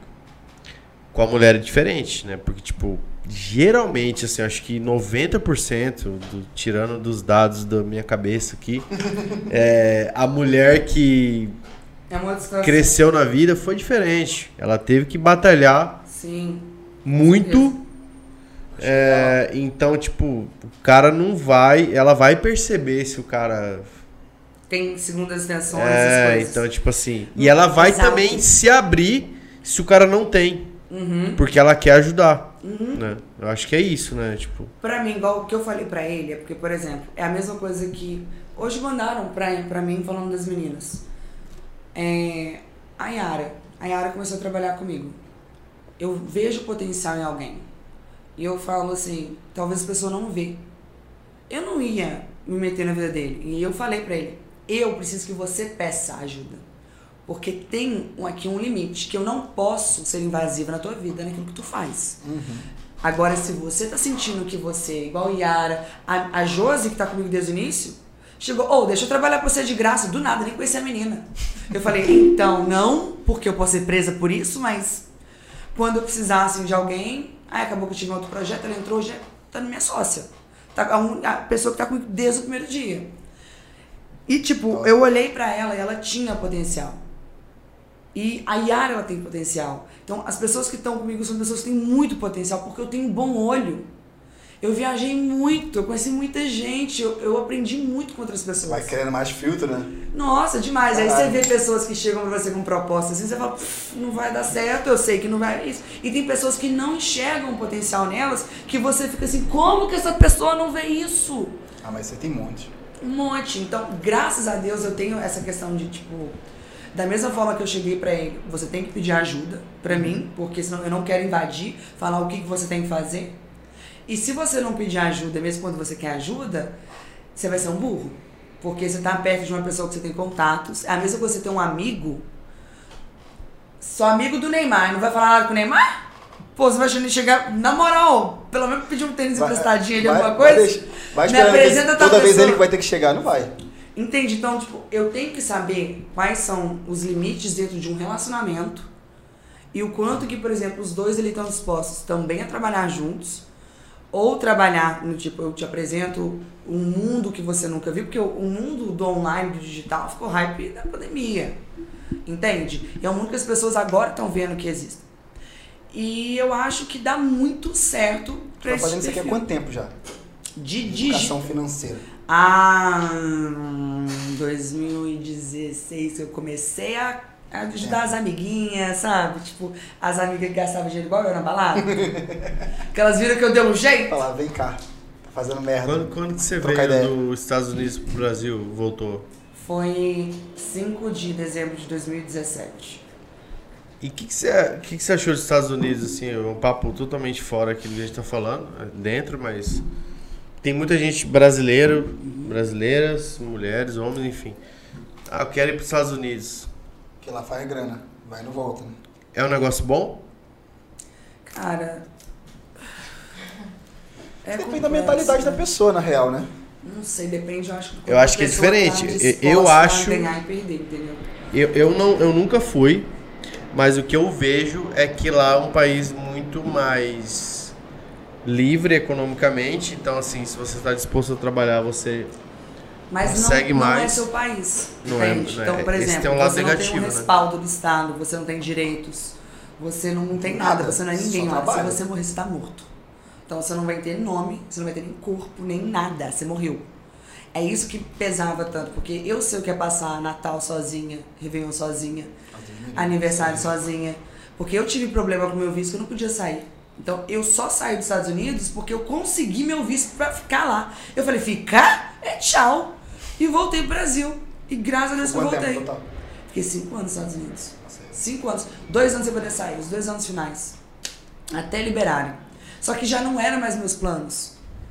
Foi aí que eu já tava com aquela descoberta, pô, é isso que eu quero fazer, meu público já tava lá. E eu não dava, eu não falava de conteúdo assim de finanças. As pessoas perguntavam como que eu fiz. Eu falava para as pessoas perto de mim. Tanto que quando eu voltei pro Brasil, eu abri minha agenda em fevereiro de 2018. Minha agenda fechou até outubro. E eu nunca tinha feito post de, tipo, educação financeira, essas coisas. Eu falei, olha, eu vou falar o que eu sei Sério, fazer. Você fechou a agenda inteira sem nem pro digital ainda? Não. Eu comecei o inverso, eu comecei em consultoria e mentoria no A1. Completamente. Amanhã, inclusive, eu dou uma palestra, né? Amanhã, dia 3 de dezembro. Dou uma palestra, pela primeira vez falando como especialista em digital, o porquê que eu sou um estudo de caso nisso. Porque foi realmente bizarro. Da questão da personalidade. Era muito eu. Eu não podia, não era um personagem. Era eu, tava ali nu e crua. A gente falou aqui que vai pôr os links ali, né? mas assim, pra pessoa que tá vendo isso aqui, que não conhece você, nunca ouviu falar da Astrid, o que, que ela faz pra começar a entender isso que você ensina? Primeiro Sim. passo, Você diz de ensinar, entendeu? Que eu ensino no digital. te achar, te achar e, e, e, e você de fato transmitir uma coisa pra ela. O, o ideal pra essa pessoa é começar a entender e colocar em prática um pouco que você fala do digital, ou fazer já de cara seu curso, Eu não que, que é a melhor ensino coisa. nada de digital, de marketing digital, tá, gente? Como vender seu curso. Porque eu acho uma bosta a estratégia de marketing digital. Nunca usei uma. Hum, pra, pra mim tá tudo errado. Igual, coloca tráfego. Eu fui colocar tráfego agora, esse ano. Foi meio milhão de reais sem tráfego, só no orgânico. Aí, ah, demanda reprimida. Aham, meio milhão de demanda reprimida. É Porra. sim. Meio milhão de pessoas, tipo, de reais. Isso é muita grana. Dinheiro pra caralho. Aí eu fico pensando, nossa, mas eu devia ter feito tráfego. Mas eu precisei fazer para depois analisar. E aí quando eu coloquei tráfego, entendi como é que funcionava a empresa, começou a crescer. Para eu colocar tráfego, eu tenho que ter uma equipe grande para dar conta da demanda. Aí você vê a galera falando, seis em tanto, cento e tanto, sabe, de digital. Vamos olhar para o número real? Reembolso. As pessoas não olham de número de reembolso. Se essa galera é player grande, já faz tudo calculado ali dos, do- do- dos lançamentos com pro- previsibilidade, probabilidade de 100 reembolso, 200 reembolso, 300, já sabe. Sete dias, ali, Uhum. sete dias, muita gente vai pedir reembolso. Eu tive 32 reembolsos na minha vida. 32 só. Ali, até agora, sete Exemplo de turmas, retenção. 3 mil alunas, 32 reembolsos. É muito pouco. Cara, Isso é tipo, é o quê? 1.3, 1.2%. O, o que eu, queria- o que eu queria perguntar aqui pra você, quem tá vendo, que não te conhece, mas gostou do que você falou, Eu falo de finanças para mulheres. quer fazer o Isso. conteúdo seu entender, fazer um curso, qualquer coisa. O que, que Money ela deve fazer primeiro? Mane- É o único. A gente vai mudar todo o processo interno, todo o processo da empresa. Todos os meus cursos e produtos vão estar disponíveis para quem passar pela base. A gente vai tentar diminuir o valor dos cursos para ser mais acessível. O Money Class, que é o de pessoais, vai ser o vitalício, é o ticket. Então, se você tem uma Money Class, você pode adquirir a expansão, igual a The Sims, Sim. de empreendedoras. Eu consigo diminuir o tempo do curso Porque a galera fica preenchendo linguiça, fazendo uns cursos longos, que ninguém termina. Que ódio. Não, eu quero curso. Quanto mais enxuto, direto, didático for, mais caro deveria ser um curso. Mas a galera não entende isso. Depois do curso, você tem um contato com esse, Tem. esse aluno? É porque a galera realmente fica brava, né? Fala, nossa, paguei tão caro por um, assunto- por um curso de duas horas, mas é o conteúdo Mas aí você sai do arrombado. curso assim, aprendendo. Não, eu, as minhas taxas é tipo, galera, maratona de assistir, assistir de novo, assistir de novo e assistir de novo. Eu fico, quê? Nem eu tenho saco. Assim, eu não tenho saco de me ouvir falando. Nunca assisti entrevista minha, nem aula minha, nem nada. Não consigo. Mas é uma, Você vai assistir essa que vai estar engraçado. ah, meu Deus, não quero nem ver. Mas, mas vocês estão entendendo? É isso que eu tô falando. Eu acho que as pessoas elas têm que focar na questão da entrega. É sempre a pessoa. Então, o que, que a gente fez? Para tornar isso tudo melhor, eu vou pegar a mesma didática que eu usei no primeiro curso, que eu tive que lançar correndo na pandemia. Foi aí que eu parei de atender no A1, porque eu tinha que dar conta de demanda, porque eu não ia conseguir atender no A1 e ser professora. Eu precisava ter contato. Como? Entende? Eu precisava entender minhas alunas, entender o que estava acontecendo. Eu abri mão de atender no A1, fui só pro curso. A gente está indo para a sétima turma do Money Class. A gente está indo para a segunda, terceira do FPE. É, acho que é isso. Então, tipo, eu falo de finanças para mulheres, é claro, mas eu falo de finanças com o viés da psicologia, aporte psicanalítico. Então, vocês não vão, eu não vou ensinar ninguém a ficar rico, não ensino investimento no meu curso, eu ensino o primeiro passo, que todo mundo pula. A primeira pessoa, na verdade, que eu vi falando sobre isso é um passo antes de você dar o, botar o pé lá talvez, de, de talvez é o passo mais importante e ninguém dá valor, né, cara? É porque quando a gente fala influenciador de finanças ou player de finanças ou mercado financeiro, é tudo investimento, investimento, investimento. É, Pô, mano, quais a gente- ações escolher na bolsa, é isso. Mas e finanças, tipo, dia a dia? Um simples mercado, sabe? Uma coisa tão importante. Porque é uma coisa, investimento, você vai entrar, você vai começar, você pode até parar, sair, entrar. Agora, organizar financeiramente, você vai fazer pro resto da sua vida. E tu nunca sentou pra aprender. Pra, pra simplesmente encontrar A forma. importância do, do, do dinheiro mesmo, né, que você falou. É, cada um tem uma experiência diferente ao longo da vida com o dinheiro, principalmente quando mais novo, né? Sim. Então tem gente que aprende a dar valor, tem gente que não, tem gente que... Enfim. Então esse passo antes, assim, pra galera começar a fazer as coisas certas, eu acho muito importante. Mas E, e todo ninguém lugar fala eu falo, isso sobre não isso. abordo investimento, eu não abordo, eu nunca vou entrar em investimento, não vou. Eu vou continuar falando sobre organização financeira. Vai, pode ficar repetido? Eu quero, porque eu quero que as pessoas que são minhas alunas agora, elas não me procurem mais. Eu tô dando autonomia para elas, para elas aprenderem a fazer sozinhas. Quem, quem seria eu para colocar geral no esquema e prender elas para sempre? Não. Aí elas vão depois se sentir mais seguras, aprender de investimento. E elas não precisam, por exemplo, começar a investir quando ela tem só uma reserva. E foi a questão do nome pro dinheiro. Você tem que entender seu dinheiro, você tem que entender para que serve o dinheiro, destrincha. Você não precisa sacrificar a tua vida agora para começar a viver a tua vida, entende? Tipo, só vou viver quando tiver reserva. Meu filho, o seu padrão de vida vai aumentar cada dia mais, sua reserva vai aumentar, então você nunca vai ver a tua vida. Então, parar de se privar, parar de sentir culpa por gastar. São tantas questões que economia, finanças, matemática, física não vai explicar. O que vai explicar é literalmente sociologia, antropologia, linguística, psicologia.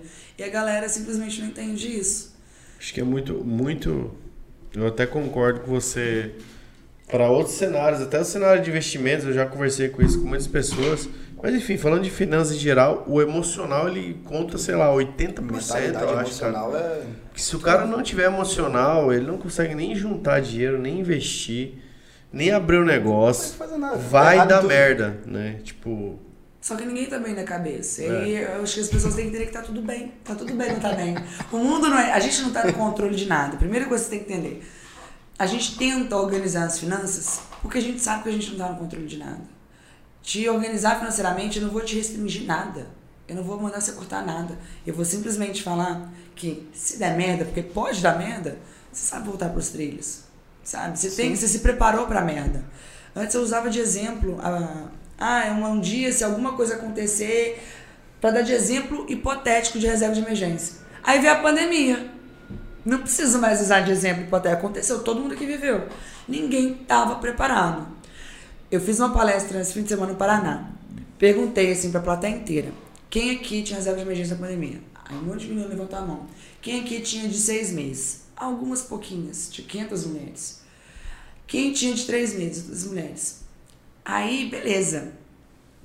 Qual reserva? Quanto tempo durou sua reserva? Sua reserva durou um mês? Levanta a mão. Aí levantaram. Dois meses? Três meses? Só tinha uma menina levantada. Uma. Porque você se planejou para seis meses, só que não durou. Porque as pessoas elas ensinam errado a fazer reserva. Elas ensinam errado, completamente errado. Elas tiram total as vontades, os desejos, a realidade, o estilo de vida de um indivíduo daquele daquela, daquela soma, daquela, daquele montante. Então você contabiliza a tua reserva tipo, com fórmulas de porcentagem, às vezes, nem é com o teu orçamento mensal, nem é com o teu padrão de comportamento de consumo. É despesa de sobrevivência.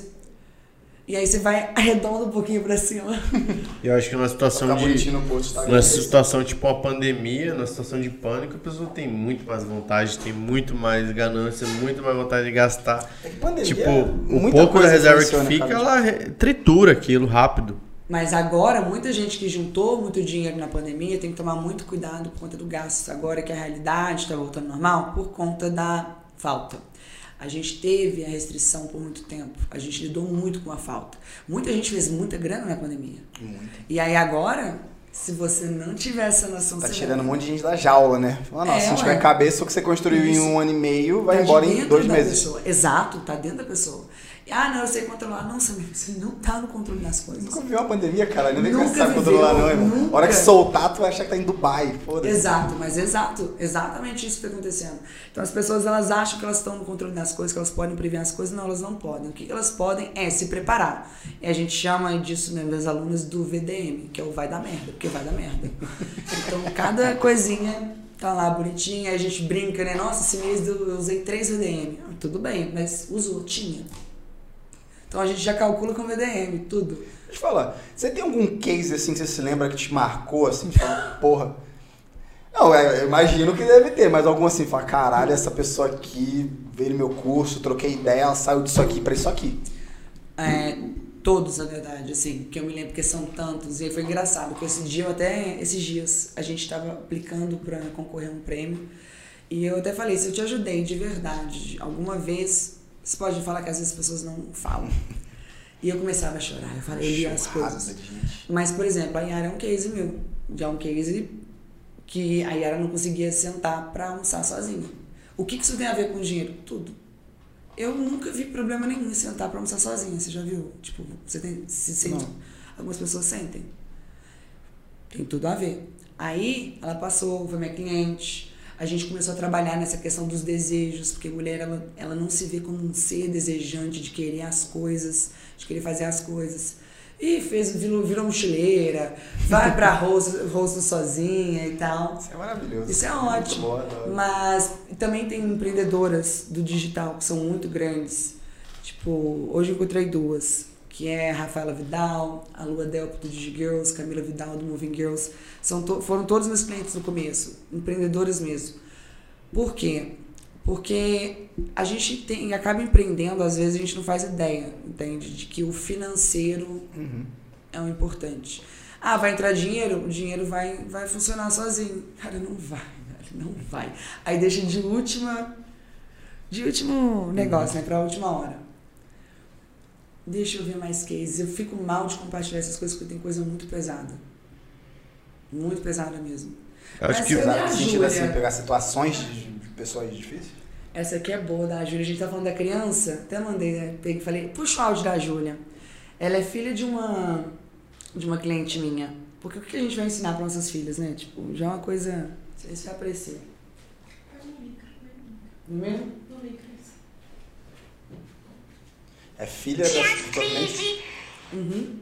oi tia Astrid, sabe o que eu fiz, o que eu aprendi a fazer? Você ensinou pra mamãe, aí a mamãe me ensinou a separar o, o dinheirinho em cada pote pra eu ter no futuro meu primeiro carro, é, as coisas que eu posso comprar agora, o que eu posso usar, o que é pra comprar chocolate, docinho, né?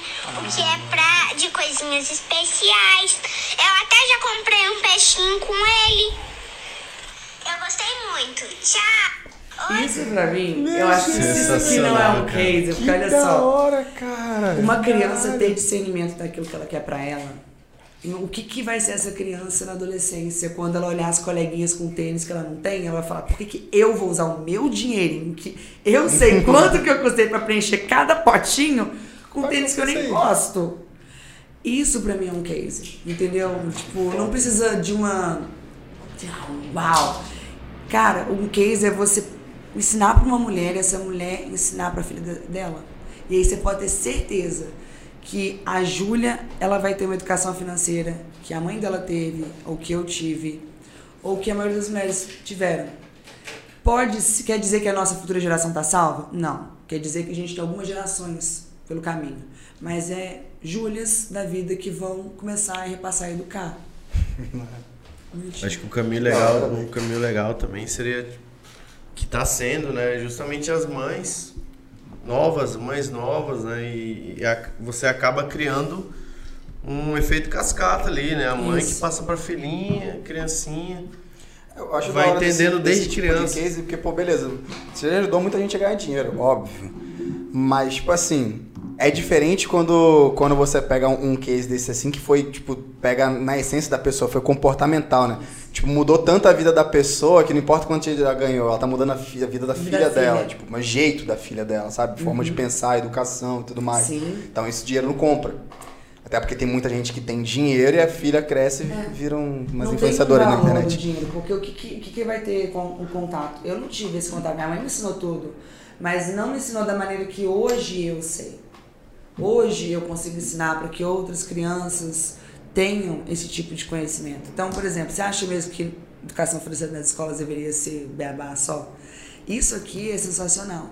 Isso aqui, se você fazer um jogo de tabuleiro com isso aqui, Cara, eles vão, a criança vai brincar, vai entender, vai ter poder de escolha, vai valorizar. Ela vai ver que se ela comprar o peixinho dela, não anula o futuro dela.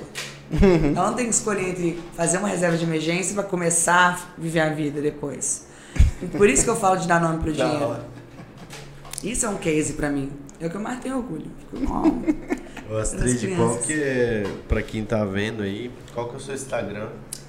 É, meu Instagram é Astrid Lacerda, Astrid com demudo, Lacerda normal. Site astridlacerda.com. A gente vai pôr tudo no- nos nossos vídeos aqui embaixo. Sou eu mesmo, tá, gente? Eu não posto quase nada de finanças, tá lá? Eu posto muito meu cachorro, eu na academia, ou eu com o boy, ou com os amigos. É bem pessoal, é legal de seguir. Mas gente mas pra gente, ter uma vida dessa, tem que Uhum. se cuidar das finanças, né? Mas é, ué, porque Óbvio. vai falar que é só levantar da cama pra ir pra academia. Vai, né? Eu não levanto sozinho, eu tenho que pagar personal, pago nutricionista, pago endócrino. É caro. Não é. Da onde sai o dinheiro? Que você falou várias é. vezes aqui, de onde sai o dinheiro? Ué, Aham, pra ter essa vida, então, dinheiro compra, sim, liberdade, felicidade, conforto, escolha, de você não ter que treinar sozinha, de você ter que treinar com alguém que gasta menos energia, de você. A nutricionista tá cozinhando pra mim. Olha que coisa legal. Eu tô- Eu me sinto a Anitta. Nossa, tem um chefe. Ela manda marmita três vezes a semana. E aí, olha assim, caramba, isso me poupou gastar tempo no mercado. Pra eu pegar a educação que ela mandou, ter que cozinhar, fazer tudo isso. Me dá uma vida que eu posso parar de trabalhar duas horas da tarde e treinar. Ficar de boa, porque É eu tenho uma boa. equipe que consegue fazer as coisas pra mim. Então, cara, dinheiro me traz paz. não, lógico que traz. E escolha, gente, escolha. Dinheiro é poder de escolha. Dinheiro não muda você, mas muda tudo em volta de você. Tudo, tudo, tudo, tudo, tudo, tudo. Deixa eu fazer uma pergunta. Você acha que esse episódio aqui ele vai ser mais uma aula para as mulheres que vão assistir ou para os homens?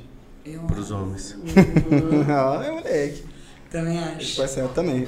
Vou chamar, vou falar pros homens assistir. Falar, irmão, pelo amor de Deus, você assiste tem merda. Assiste, velho. Porque, porque é verdade, tem uma- é uns tapas na cara que são necessários, né? Eles vão continuar tomando, né? Não, não vai ter jeito. Cara, Mas- é uma coisa assim, só de vocês escutarem, só de vocês assistirem, sabe? Porque às vezes a gente acha que sabe de tudo, a gente não sabe de nada. Hoje, às vezes, acha que a gente já tá desconstru- desconstruidão, mas não tá. Não, não tá E não. Tem um longo coisa. caminho até lá, esquece. Até nós, mulheres, temos um longo caminho. Então, é importante, às vezes você está escutando esse episódio e você tem uma namorada, manda meu contato com tua namorada também, segue essa menina. Paga o curso. Porque.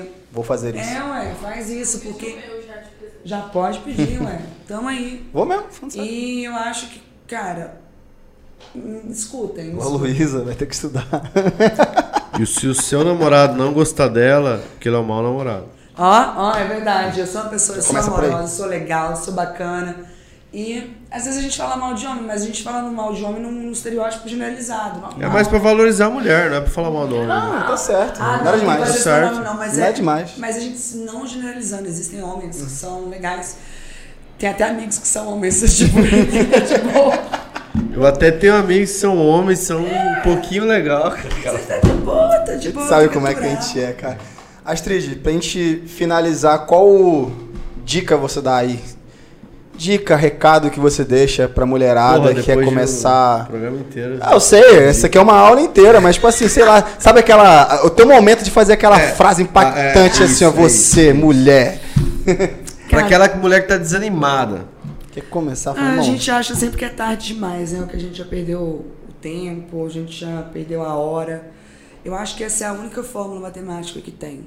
Começar agora a levar a sério dinheiro, pelo menos você vai terminar alguma coisa com alguma coisa.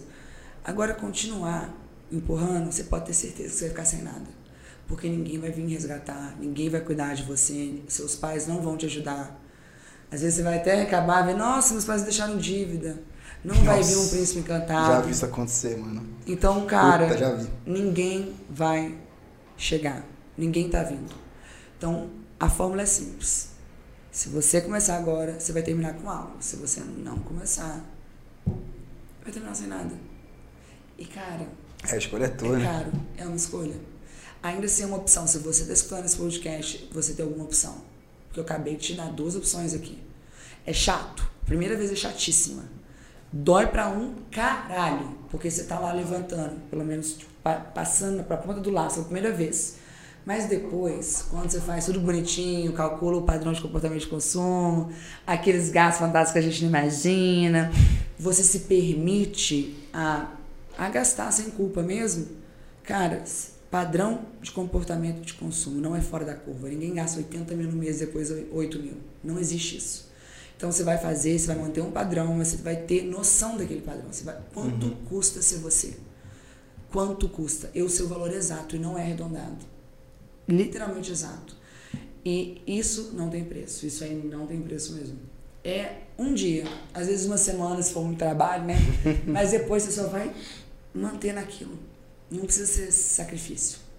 Ou seja, larga de ser preguiçoso, dá esse próximo passo aí, preguiçoso, preguiçosa, pelo amor de Deus. Segue a Astrid, faz o curso da Astrid, você não tem nada a perder, para de gastar dinheiro com besteira. Vamos dar o último brinde aqui? Vambora, eu não Caneca. tenho, pô, não tenho nada. Ah, eu tenho. Vamos Com- fingir porque vai ser pra foto. com- Astrid, muito obrigado pela tua presença, de verdade. Essa produtora tá tirando foto bonitinha nossa ali. Foi um prazer te receber, de verdade, sim. Obrigada. Já sabia que o papo ia ser top, mas, porra, foi uma... Foi, Sensacional. foi uma aula de verdade, velho. Eu peguei A leve. gente vai... Quê? Alguém faz um meme disso? Pelo amor de Deus. Eu peguei leve. Vai ter Não, meme. não é, faz- fazer, fazer um meme disso e da hora que o, que o Paulo deu uma travada assim, então. É. Fica, aí botar, botar o negocinho aqui assim ó, na cabeça dele, velho. Não. Depois de 15 minutos ele, pô, No começo, que? Eu perdi a pergunta, vai. no começo, Toque, toque me voe. No começo ela me deu medo, depois eu coloquei ela na parede, eu falei ali. Encerramos Vou aqui, muito concordar. obrigado, galera. Gente, muito obrigado por terem assistido aí. Assistam, compartilhem muito esse episódio, ficou incrível. E sigam o Astrid lá. É nóis. Tamo Até mais, junto. galera. tchau, tchau.